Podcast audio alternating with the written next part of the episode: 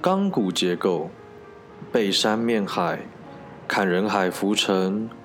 欢迎入住都心兆镇海景第一排。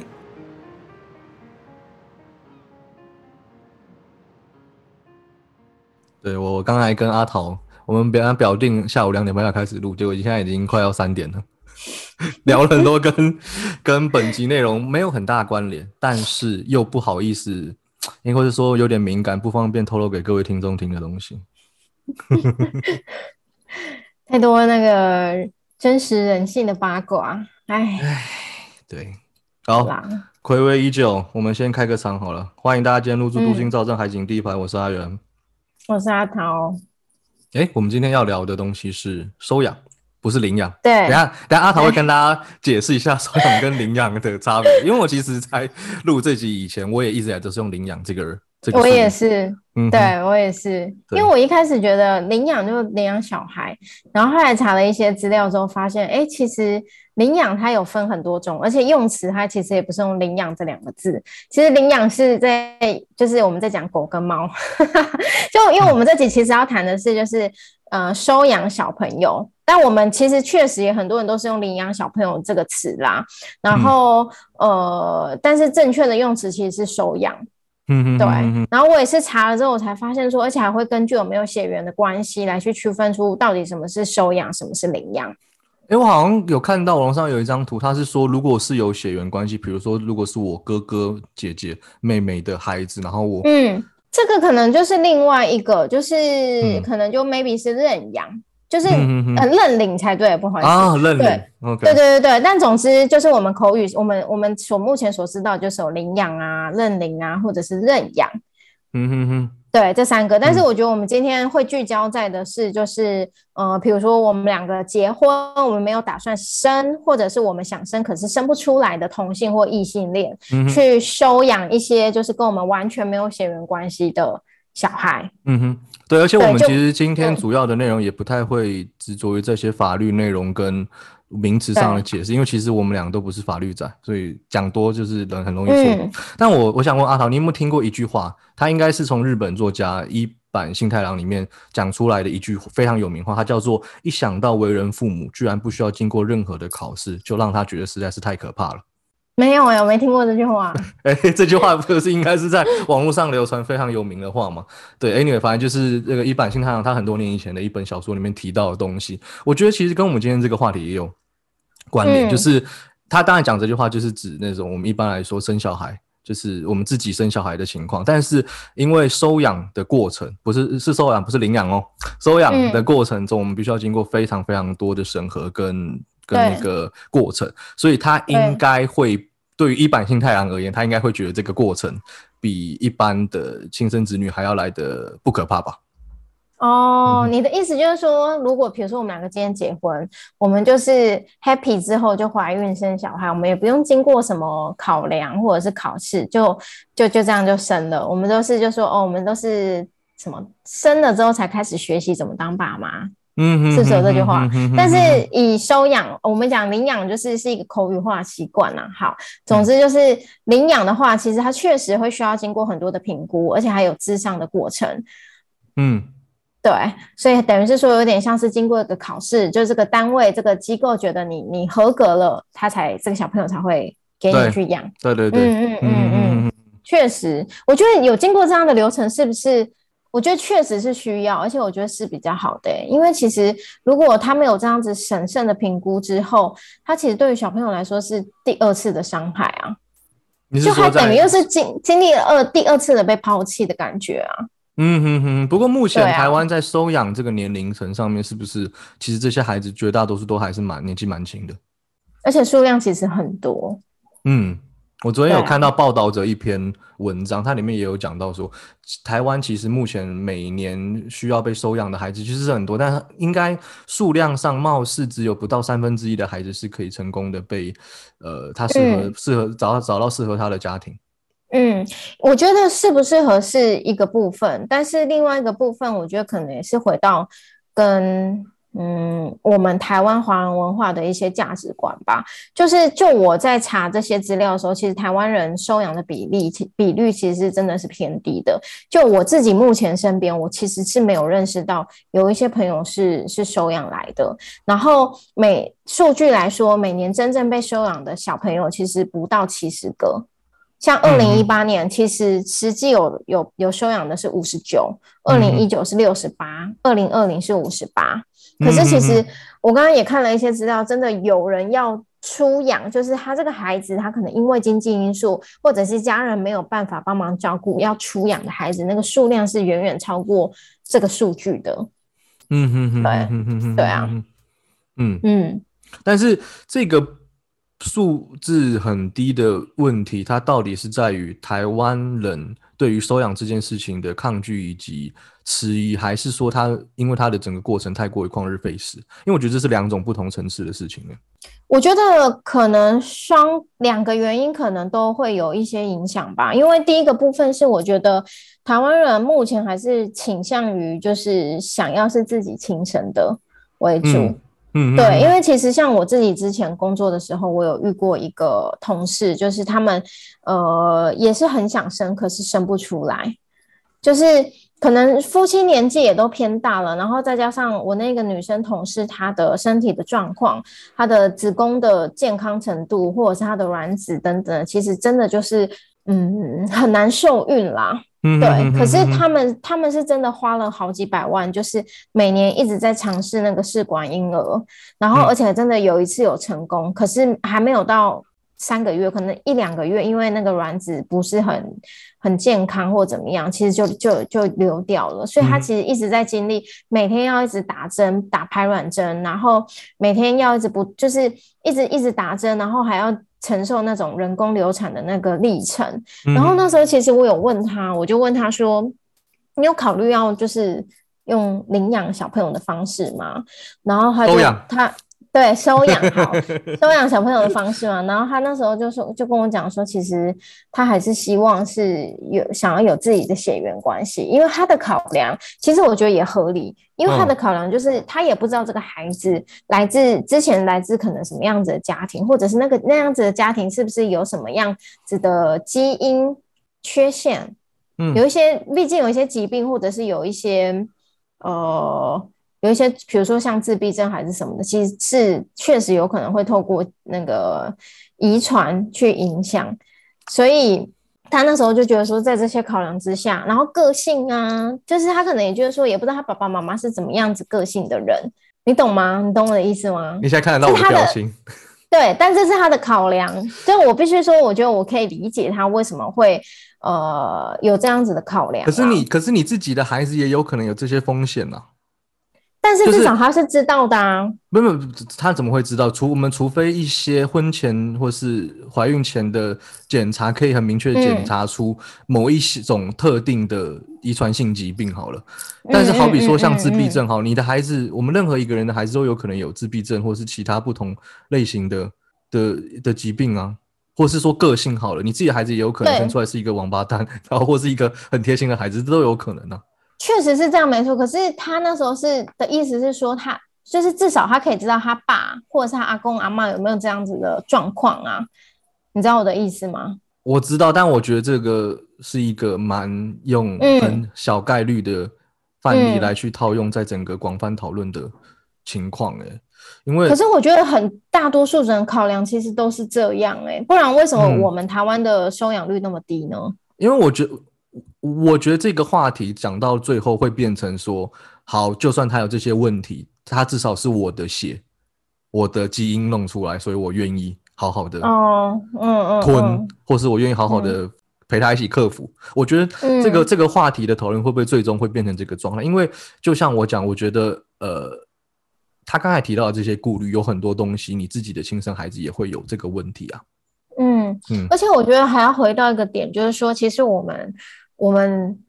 可能就会觉得说，哎，这个孩子不是我们生的，所以我们会比较觉得他还是是一个外人的那种感觉。就是华人文化来说的话，对不对？就是对啊。然后，嗯，我刚刚讲什么？突然有点宕机。对，反正反正我那个朋友，他后来就是就还是决定没有要收养一个小孩，可是他后来去养了，就是那种去买那种很名贵的猫，然后是有品种的。好，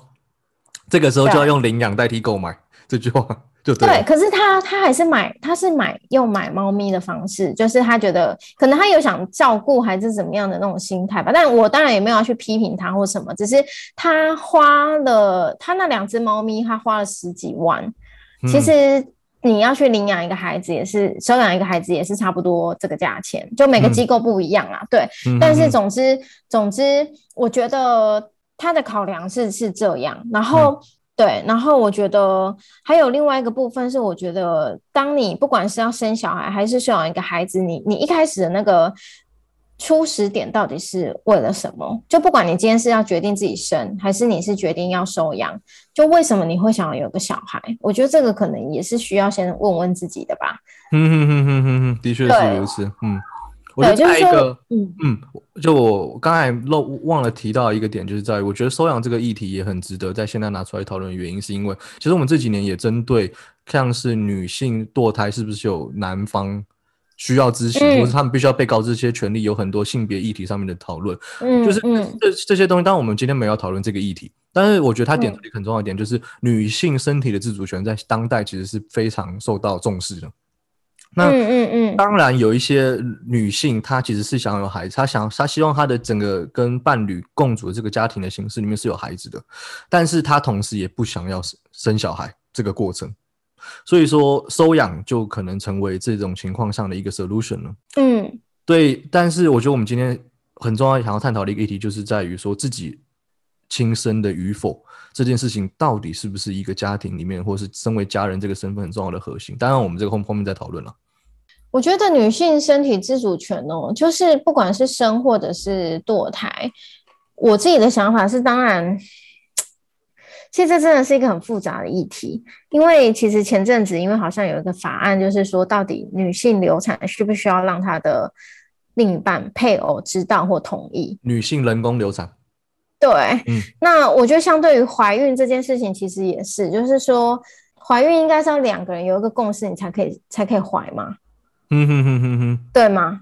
对吧？不然要怎么怀孕？唉。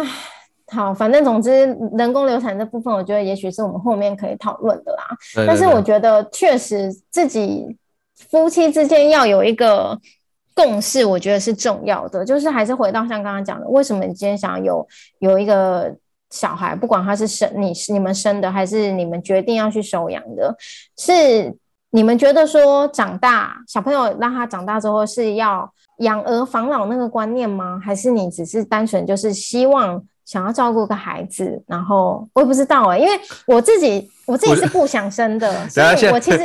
现在又不是农业时代，然后养个防老种说法。现在现在这个现在这个时代养孩子绝对是在赔钱，没有没有没有，不划算。可是问题是，就像孝亲费，很多家长其实会觉得小朋友长大，你你赚钱，你你要。呃，每个月要有一点给给父母亲这个孝心费，这个就是养儿防老的一个部分啊。这第一个。可是孝心费，我我自己知道的孝心费，往往其实都不是很重要的一个点。就是爸妈其实他们通常都有自己的退休规划跟退休金，所以其实即便没有孝心费，都还是可以过得好好。我觉得孝心费是一个用来展示自己在家庭地位中以及这个亲情羁绊的一个东西啊。我觉得没有哦，不一定哦。这这当然只是一个原因之一。另外一个还有个部分是，我觉得其实人对于老化都是感到焦虑的，所以他们其实会很焦虑，说我到底以后老了之后有没有人会来照顾我这件事情。就像为什么会这样讲，是因为前前几天吧，我才跟一个小朋友聊，就是是我的一个个案。然后反正总之他其实有跟我透露说，他其实有时候在觉得在。家里面压力很大，是因为爸爸妈妈他其实才几岁啊，十四十五吧。但爸爸妈妈一直时不时的可能看到电视的新闻，比如说什么虐待老人的，啊，或者是不孝顺的什么连续剧什么的，都会一直叮咛他说：“哎，你以后长大不能这样哦，你以后长大孝顺我们哦，会不会以后我们老了你们就抛弃我了什么的？”其实就是一直在。我我自己觉得有点轻了吧。其实小朋友的压力很大，或者是他都还没开始赚钱，但爸爸妈妈就是一直在提醒他说：“你以后赚钱了要记得养我们呢，以后我们生病了要记得我们对你那么好哎什么的，你不觉得听起来就压力很大吗？嗯就他都还没开始赚钱，可是他就已经要开始想到以后爸爸妈妈老了，我要我要照顾他们，我要拿钱给他们什么的。他可能也会因为这样子的压力而导致他去选择一个他不想要的工作，因为他觉得他这个工作主要目的是要为了要赚钱来养父母跟照顾父母。没错，目前嗯就是这样，因为他后来其实选择念念了军警相关的学校，就是因为他家人叫他去念的。哦，对，因为那个是比较有一个稳定，可能没办法赚大钱，但是至少是稳定，然后你念书又不用钱的一个、一个对一个选择。嗯对啊，那反正我我自己觉得啦，就是你你今天成为为什么会想成为父母亲，我我会蛮好奇的，因为我自己我是没有想要生的，我不知道你会想生吗？呃，不是我生啊，我只负责提供而已啊。对，但问题是你好，我讲的是说，你会希望跟你的另一半，比如说组成家庭之后，你你会希望是有小孩的吗？你会觉得说有小孩是才是完整的吗？因为有些人生小孩或生完小孩是觉得说我要这样子我才是完整的。我觉得我自己而言呢，我不会用完整这个词语来形容这个情况，但我绝对嗯会认为说，我可以参与一个孩子几乎是从零到有，不要说孩子，我可以参与一个人从零到有的过程，我认为是一件很美好的事情。嗯嗯，所以从零到，所以你你比较你自己的话，你你是 prefer 就是呃跟另一半可以经历那个从受精的过程，然后到他怀。没有不不是这种物，不是这种生物上面的从零到，而是我觉得我嗯可以参与一个人从人格的零，几乎是零的状态到，嗯、你说从 baby 这样子，对对对对，我觉得是一个很美好的事情。嗯，嗯，那你自己你自己是那种就是会倾向于先让老婆看看有没有可能，比如说怀孕生小孩，然后还是说你觉得收养对你来说也是无妨的那种？我等下我我还以为这个环节是等一下的 的内容，跳的跳的蛮快。不过我觉得在这边先提也很好。我个人嗯是觉得，如果我的伴侣，呃，老婆如果说她觉得她就是她也想要孩子，但是他不想要生的话，从一开始就决定收养，我也认为没完全没有问题。哦，OK，甚至假如后，因为我现在我不知道现在的法律情况是什么样的。如果说未来我也觉得说我不需我没有伴侣也可以收养一个孩子的话，我也很乐意收养。哦，你说单身的话啊，嗯哼哼哼。哦，好，单身的部分我我我其实有查过，单身然后这要现在讲吗？看你看你安排。好，没有，因为我自己觉得单啊单身收养其实是可以的，只是只是你单独养跟你两个人一起去养的那个辛苦程度是不一样的，所以有的时候那个机构可能会经过更多的评估，哼哼哼哼哼哼对，就是包含你的经济状况或者是你的时间。如果你今天是一个单亲爸爸的话，你你有没有办法去去 handle 这些？你有没有金钱经济上你有没有办法 support 他，或者是你有没有办法有时间陪伴他？嗯哼哼哼哼对，因为你是一个人嘛。我可以帮他找很多妈妈。我觉得这可能也是评估项目之一。好啊好了，所以你你你的你觉得你的人生当中会想要有一个孩子是哦？对，我会有想要孩子，但是就像我刚才讲的，我不会觉得这是因为我要孩子才是完整或什么。我觉得嗯这么讲可能有一点点会被别人泡，会被别人批评。但我其实觉得可以参与一个孩子，呃的成长过程是一件很有趣的事情。但这个有趣不是因为嗯我觉我是因为好玩这件事情而想要养孩子，而是我觉得，呃，我的人生截至目前为止，我觉得我做的很美好。然后如果可以的话，我也希望可以有一个孩子一起来共享这个美好。那那你会觉得说，也就是陪伴老婆怀孕十个月，这也是一个蛮蛮不错的体验嘛？因为其实我也听过很多有怀孕过的。的就或者是生小孩的一些女性跟我说过，她们觉得那十个月对她们来说是一种很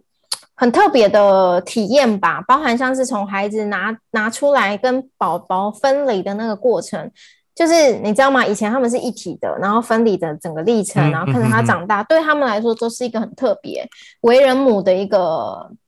就他们他们的给我的感觉就是说，你一定要经历过，你才懂那种美好。我觉得也特也特别痛吧。对啊，对啊，就对啊是，就是我，因为我觉得这个这个经验其实是一个非常值得去探讨的事情。呃，嗯扯一个比较远一点的的的案例，就是很多人台很多很多很很多台湾人在中国南宁被诈骗，那这些被诈骗的人就会一起去拉更多的台湾人去南宁被诈骗。其实我觉得这可能也很像这个情况，就是、哦 就是因为我觉得这个东西很很痛苦，为了要弥补掉这个痛苦，所以我决定给他一个嗯很美好的意义。嗯嗯，然后，所以嗯我进而去说服更多我的我的我的同类一起来去 share 这个意义，大家一起都觉得说这个东西嗯很痛，但是很有意义的时候，它就真的变得很有意义。嗯，你讲的这个东西在心理学上就叫做认知失调，因为他们，因为就像你说的，其实生小孩好，比如说真的是痛的，或者是你照顾小孩，你会发现其实你你接下来什么事情都是要以这个小朋友为主，你嗯开始没有了自己的时间，你的人生或怎么样都会是以这个小朋友为主，嗯，那你就会开始有一点认知失调。可是就是因为太痛苦了，你一定得要有一些好的原因跟理由去说服你自己，才让自己不那么痛苦。哼哼哼哼，其实我前几天，哎、不是前年，前几个礼拜跟我当兵的同梯一起去吃烧烤，然后其中有一个年轻爸爸，他最近刚当爸爸，然后他女儿嗯好像才三四个月吧，然后呃，同桌的同梯就问他说，哎、呀，你现在已经开始睡过夜？他说才没有睡过夜，所以我就吃烤肉吃到一半的时候，我就语重心长问他说，睡过夜是什么意思？就是因为现在小孩子刚出生，他们很吵，就是爸爸妈妈是嗯不可能晚上十点睡觉，哦一路睡到早上，一定会中间被嗯挖起来三四次这样子。嗯嗯嗯嗯。所以我所以我就问他说，所以你真的会有那种觉得干林北真的是有够累，但是看到孩子的笑容就觉得这一切都值得的这种时间存在吗？他他他想了一下，抓了一下头，就说：“好啦，真的很可爱，但真的很他妈的很鸡掰。好 好好了解，没有，因为我我我其实还蛮听了这么多身边的人的，像你，不管你刚刚讲的，或者是我身边的亲友，其实目前为止都还没有就是到说服我觉得我想要有一个孩子，不管是收亲生，我觉得应该是不可能的，因为我觉得我我目前应该就没有打算想生，但收养的话，可能就是未来再看看我有没有想要养一个小孩吧，我觉得。对，而且因为你知道，其实我家的长辈常常都一直跟我讲说，你没有当过，你一定要当父母亲，不然你永远不知道当父母亲的心情是什么。其实我很不认同这句话。我觉得这句话，我听得懂这句话，但我觉得我我觉得这句话就是很典型情勒套路哦，对吧？我我刚刚很认真的想了一下，嗯，他就是很典型的情勒套路。是啊，就是我就觉得说，他一直我我的长辈一直要让让我知道的，就是说，你不知道爸爸妈妈到底带你们的时候是有多辛苦，所以你自己要体验过，你才知道，你这样子才会觉得爸爸妈妈辛苦，你才会懂得孝顺。可是我就我我自己就很不认同，我就觉得说我我我觉得我孝顺你们，我不并不见得我一定要当父母亲，我才知道你们的辛苦啊。对，对啊，对没错没错没错我很不认同这样，就是而且嗯，我觉得这个孝顺不是建立在说我经历过，你也承受过的痛，所以我同情你。就是这个孝顺不是同情啊，这个孝顺是你跟我之间的亲情上的互动，而让我得出这个结论。对。就是是让我真的觉得说，哦，对，因为你以前真的为了我，我是打从心里面的感谢你以前为了我怎么样怎么样，因为我想要一台脚踏车，所以那时候可能家里面没什么钱，然后他不知道从哪边生了脚踏车，骑了很远很远的路送到我以前，因为我小时候以前是住我的一个亲戚家，嗯哼哼所以我我爸那时候真的做了这件事情让我印象很深刻，所以我觉得他真的以前是很疼我，所以我现在油然的感谢他，你知道吗？我觉得我并嗯不需要去经历过我自己当父母亲，我才知道怎么样叫做感谢，或者是要去孝顺啊。对，嗯而且其实我啦，我自己目前的考量，其实我我想可能也不包括是我，我觉得不管是台湾或者是全世界来说，其实现在生育生育率其实真的是很低，对不嗯对？大家晚婚的比例也是高的。我觉得，我觉得生现在的孩子生下来其实是真的是蛮辛苦的，就是。我我我觉得我的想法是，现在生活上当然比以前农区农业还是什么时代便利非常非常的多。可是我我我想到我的孩子一出生，可能他就要戴着口罩，嗯 对，或者是说他其实面临到很多，可能我的我的想法比较悲观吧。我一直觉得人活在这世界上，其实是一个蛮辛苦的事情。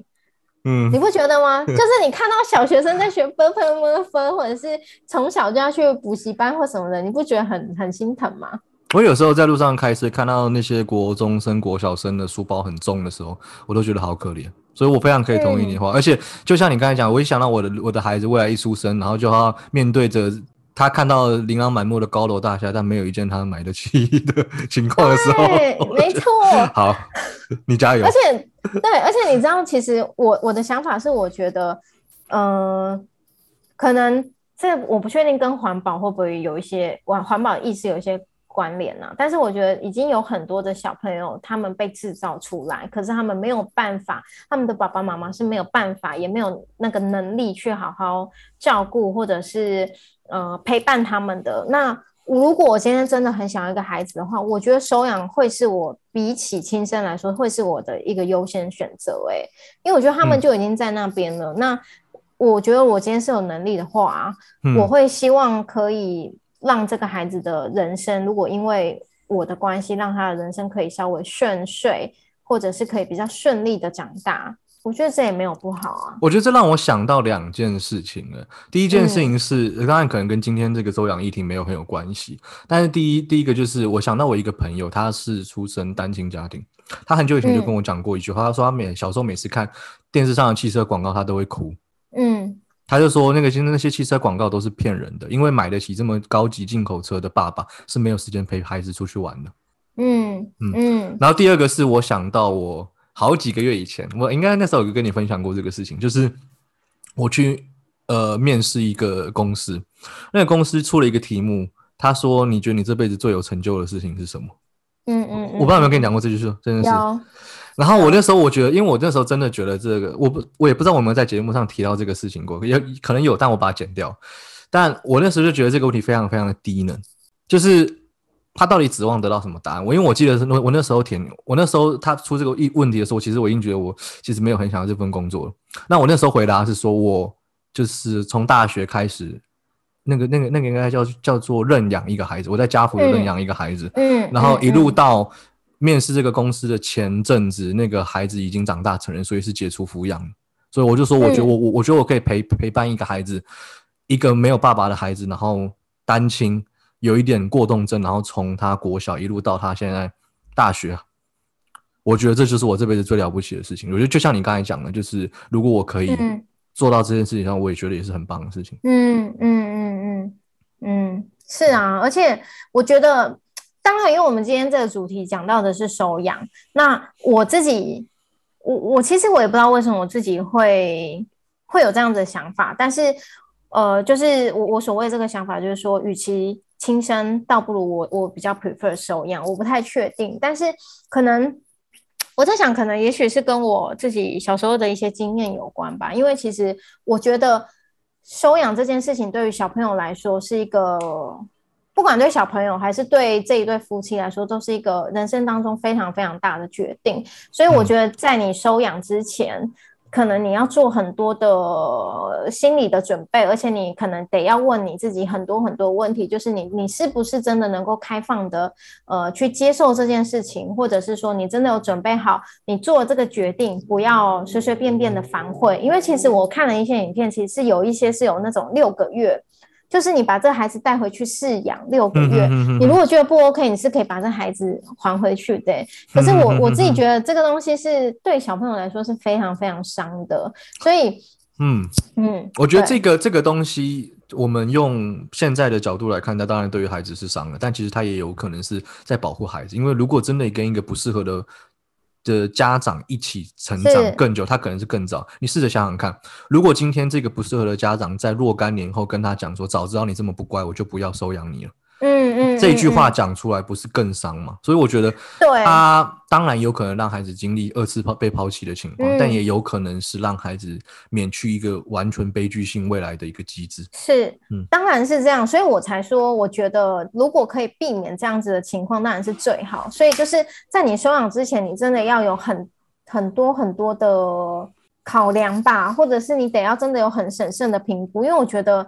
其实我觉得，不管是你亲生还是怎么样，我觉得都是啊。因为我觉得你要收养其实等于也是你要承接一个生命嘛，跟亲生其实是一样的意思。所以我觉得你真的要想的非常非常多。然后我自己觉得，如果你这个家庭里面本来就已经有小孩，然后你又要再收养一个孩子的话，会是更大的考验，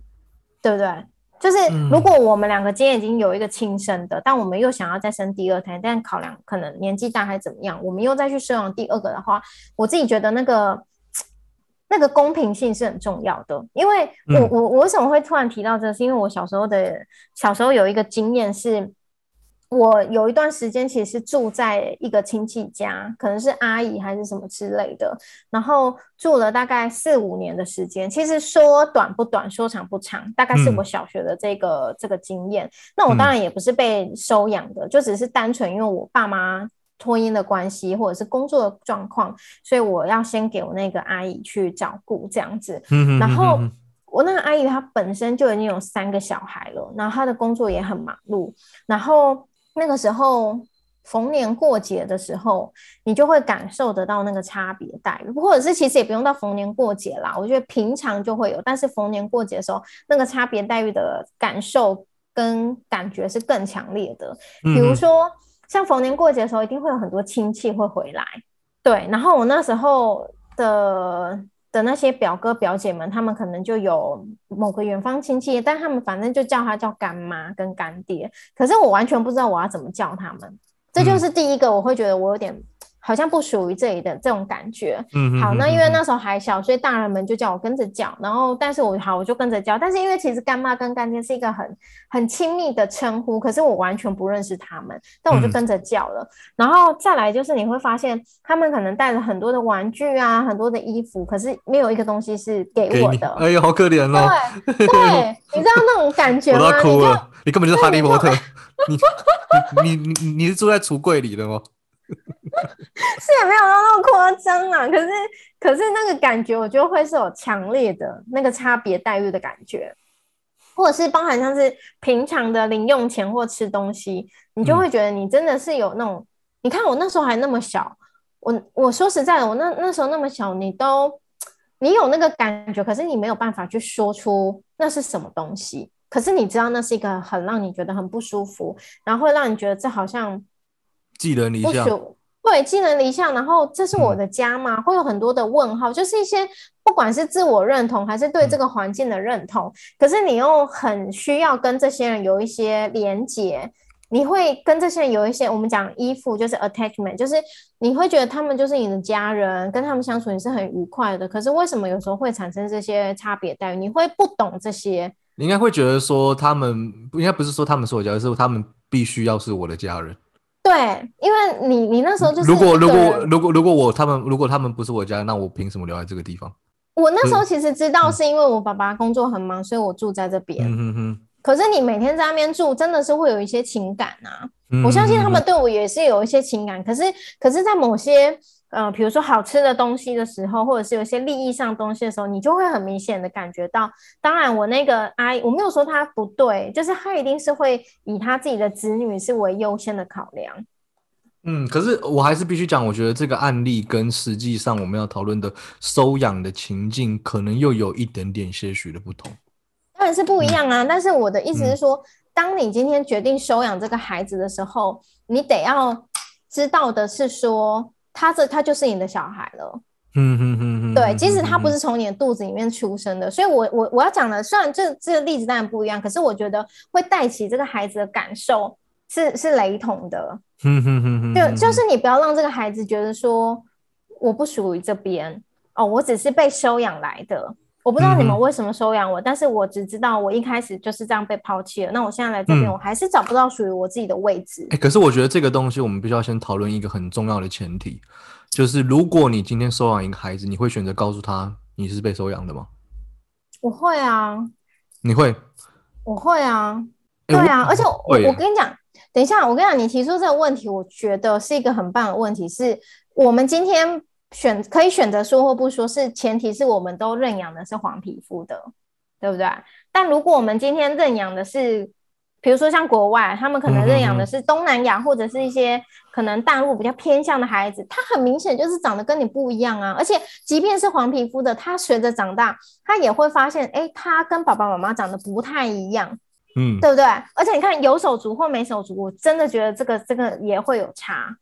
如果我们今天嗯单就比较单纯的案例来讨论，以没手足的情况之下，我觉得我还是会告诉他，他是我收养来的。可是嗯我觉得告诉或不告诉，你可以回到就是说，你今天为什么做这个决定？你的考量是什么？你是说说为你可以你做这个为什么要告诉他的决定吗？对，比如说像你，为什么你你觉得你不会要告诉他？我觉得我不会要告诉他的原因，就是我觉得他是我的家人，而家人并不完全是要有血亲这个东西来去嗯维系的，所以我不觉得我需要告诉他，因为我不觉得这是一件需要嗯被在乎的事情。就像嗯同志一体最完美的情况是什么？最完美的情况叫做有一天不需要有一个人在晚餐时段煞有其事跟他爸妈说：“哎、我觉得我有一件事情想跟你们聊聊。”因为哦他不是一个，there's nothing special，所以你并不需要因为哦，因为你是被我收养，所以我觉得我总有一天要告诉你是被我收养的。嗯对我来说是没有必要的啦。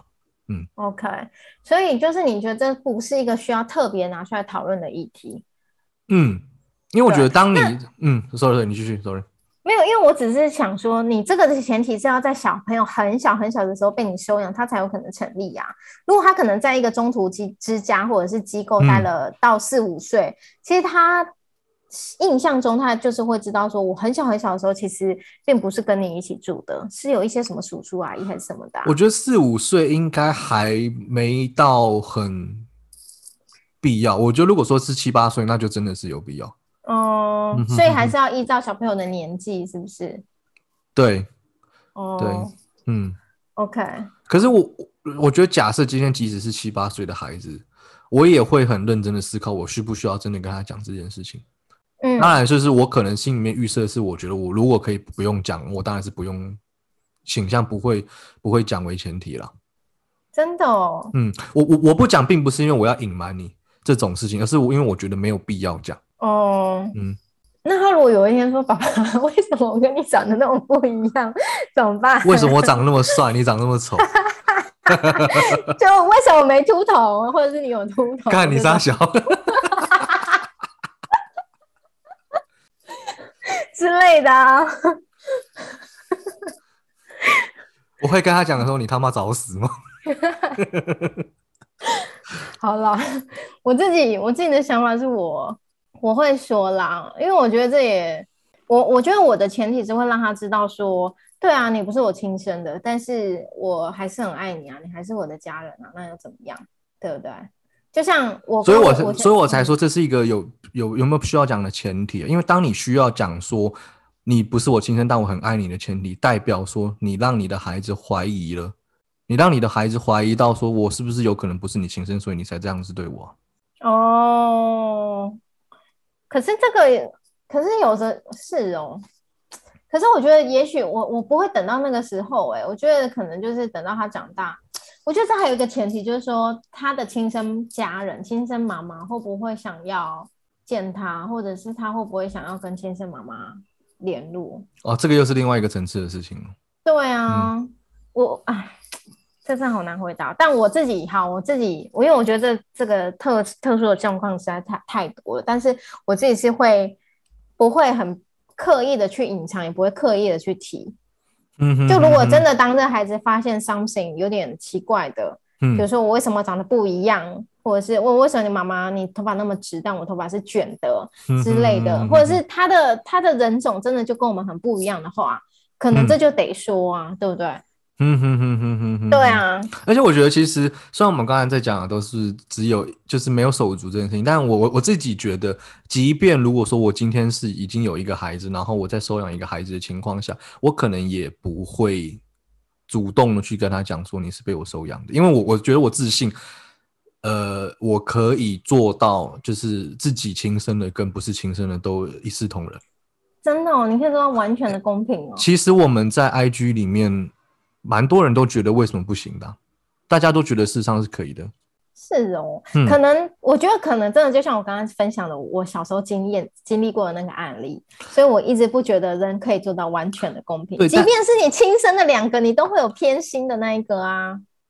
我觉得不不是这么讲哎、就是你今天会对这个孩子偏心，不是因为他是不是你亲生的。嗯，哦，对，就是我我也有可能比较偏心那个收养的这个，但这个这时候会不会是亲生的这个就会讲说，干，因为你收养他，所以你你想要弥补他，你有什么愧疚感？这也是一个哦你后设型的心理学，哦就是你想要用各种东西去合理化这个差别。嗯但事实上，我并不觉得，我并不会认为我对孩子的差别待遇是建立在他是不是我亲生的这件事情上面。嗯，因为我觉得其实这，个社会上处在一个非常矛盾的情况，我们大家都一直在时常耳闻这种，如果说你今天有了自己的孩子，你又收养，你一定会差别待遇的这种看似真实的文化语境。因为我们是是这个是我们这个时候一边在讲说，哎，你看养育之恩其实是大于怀胎十月的恩情的，嗯但我们一边嗯又在说，哎，亲生的你是不是亲生的，你会有差别待遇？不觉得这两件事情放在一起超矛盾的吗？嗯，养育之恩大于怀胎十个月，可是实际又会觉得说，亲生的还是会有差别待遇。对啊，哦这这两件事情，我们的 我们的文化里面都某种程度上把它认为是一个常态的真理，嗯，但是它本身是相抵触的。我觉得我嗯，没有，我只是在想，你这个养育之恩大于怀胎十个月，我觉得我自己的感觉比较常听到，好像是隔代教养，对不对？好像比较少人先用先用在收养吧。哈，我听到的都是都是都是收养的。真的假的？哦，好好好吧，好，那你继续。嗯，对对对对，因为我觉得就是爱就是爱，就是差别待遇这件事情，完全有可能是假想出来的。嗯嗯哼哼哼，但呃，这个这个举例，我接下来用这个举例可能有点不太恰当。我觉得大家如果要批评我的话，我完全可以 OK。就是我们人在去养宠物的时候，你也没有真的把宠物当宠物啊，你把它当家人看，不是吗？是啊，可是我觉得宠物跟人相较之下真的是太复杂了欸。对对对，所以我才说这个东西不恰当。但是我们可以用这个类似的逻辑去思考看看啊，我们一样把宠物当成家人看啊。就是你的观点是觉得说，如果你真的爱他，你真的如果把他当家人的话，你并不会因为他到底是亲生还是收养的而有所差别待遇。对我认是这样我并不认为家人这个字眼是建立在一定是血缘的关系上面，我并不这么认同。嗯就是嗯引用张选他对于同他当年对于同志婚姻的论述，虽然说张选 OK 他后来酒驾，然后我非常讨厌痛恨这件事情，但我要讲他当年讲说，就是同志婚姻婚姻所保障的东西，本该只是两个人彼此相爱的事实而已。就是对我来说，嗯家庭也是这个样子啊。嗯，是嗯好，我我我觉得在讲到下一个阶段之前，我要先讲你刚刚讲那个论述，我很认同，而且我但我觉得这是一个比较理想的状态，就是就像我我可能我我觉得真的要到完全的有手足的情况之下，不做到完全的公平不差别待遇，我觉得不太可能。但是我的我我的想法是，当你今天决定要收养，不管有没有手足，你他就是你的家人了。就是你得要往那个、那个方向，对嘛？就是说往那个理想化的状态那个方向去走。对，我觉得我还是要补充的地方是在于，要求完全的公平是一件不可能也非常非常低能低能的事情。，就是你要，但是我们要去理解的就是，你是不是会因为他是不是你亲生的而有差别待遇？就是我们对孩子一定会有差别待遇啊。嗯，呃，我嗯假假设说我未来有一个一个女儿一个儿子，如果都是亲生的，我也会有差别待遇啊。所以说这个差别待遇不会是是因为是收养的关系，没错，就是这个样子。嗯是，嗯，好。然后你刚刚讲到那个同性的议题，就是我那时候在做这个的资料收集的时候，我看到一集，我觉得蛮感动的。就是可能也许这个部分也是可以大家去思考一下，就是说同性的收养或者是单身的收养。单身刚才其实有稍微简单提到嘛，单身是 OK 是可以收养的。那同性的收养，我觉得这反而也可以是，我觉得是目前我们社会上比较。面临到的一个困境吧，尤其是对于同性者来说，因为像我那嗯时候看到那一集，就是什么，他的 title 叫做“肉肉的两个爸爸”，就是两个同性两男同志，他们两个本来是要因为那个同性婚姻过了，他们很开心想要结婚，嗯哼哼哼然后想要去收养一个孩子，可是那时候出现了一个叫做七四八七四八草案，就是说同志如果想要领想要收养小孩的话，他们就必须要是婚姻呃未婚状态的。那他们如果已经结婚的话，要先离婚才可以进行单身的领养程序。嗯，对，所以你看，异性恋跟同志同同性恋，他们在修养上有这么大的差别。嗯，我记得他们，嗯我记得他们两个的故事，应该公司有做过蛮多专题的。嗯，就是大家有兴趣可以去看一嗯对下啦。就打对啊可能、可能谁来晚餐，可能就会找到。嗯哼哼，哼对啊，反正反正我觉得他们，反正那两个男生，他们后来那时候就做的就是说，好吧，那我们就先不结婚。他们本本来是要打算要结婚的，那他们在不结婚的情况之下，比如说我们两个同志结婚，那先用我的名义去收养这个孩子，可是嗯等于我就是在法律上来说，就是一个有名无实的状况，就等于是说我自己要先去。带这个孩子，你当然在家也是可以帮忙带，可是问题是我们在一些法律所保障的权利之下是没有是没有享有这些福利的。比如说育婴假就只有我可以请，你不能请。请那小朋友生病的时候，我一定是由我这边请啊，因为我才是我才是有这个孩子的的法定代理人，你不是啊？你对这个孩子在法律上来说，你就是一个陌生人，你不可能用你的假，你不可能跟你公司说你要请育婴假，然后去照顾这个小孩。那这个小孩如果发生什么状况，我工作上走不开，有一些文件你到医院你也是不能签的耶。嗯哼哼哼哼哼，对，所以他们那时候其实真的经历了很长一段时间，这样这种我觉得有点像伪单亲吧。然后嗯后来才才才不知道是什么样的法案修法过还是怎么样，他们才可以一起去抚养领养这个孩子。所以我还是必须要讲，就是那些在认为说以专法保障同志婚姻法案权利的人，完全就是在放屁，就是嗯不不直接使用民法保障伴侣的权利来套用在同志身上，就是歧视。我就是讲非常嗯非常明白。嗯嗯，而且我跟你讲，我看到后面有一些地方，我觉得有些人的观点很有意思，就类似什么互加盟还是什么的，他的观点就是觉得说，呃，他们其实很反对同性伴同性的情侣或同性的夫妻收养小孩，因为他们担心，就是小朋友如果给同性恋抚养的话，会不会长大以后也变同性恋？这是第一点。对，So what？对他们就觉得说，哎，你有两个妈妈，那请问你到底要你的称呼到底要怎么叫？正常的家庭是一个爸爸一个妈妈，那你有两个妈妈或两个爸爸，那你要怎么叫？谁说的？称呼上就不一样啊。哦对，可是对，可是问题是，他们就会觉得说，给这个孩子不太正确的家庭观。但是问题是你不一定，你也可以叫，就是我觉得那个称呼并不是很重要的吧。就是这是第一个，然后再来他们讲到的那个，你你可以嗯叫阿桃妈妈，你可以叫阿梅妈妈，就是你可以有两个妈，Why not？对，可是问题是他们，反正他们就我觉得有点为反而反吧。那所以阿拉伯国家的人要叫几个妈妈？他们可以三妻四妾，他不是有很多妈，那他不会错乱吗？对啊，然后他们可能就会觉得说，哎、你有两个妈妈或两个爸爸的话，你以后也会变同性恋。就是他们就会觉得说，同性恋养的孩子，他们从小看到的是两个同志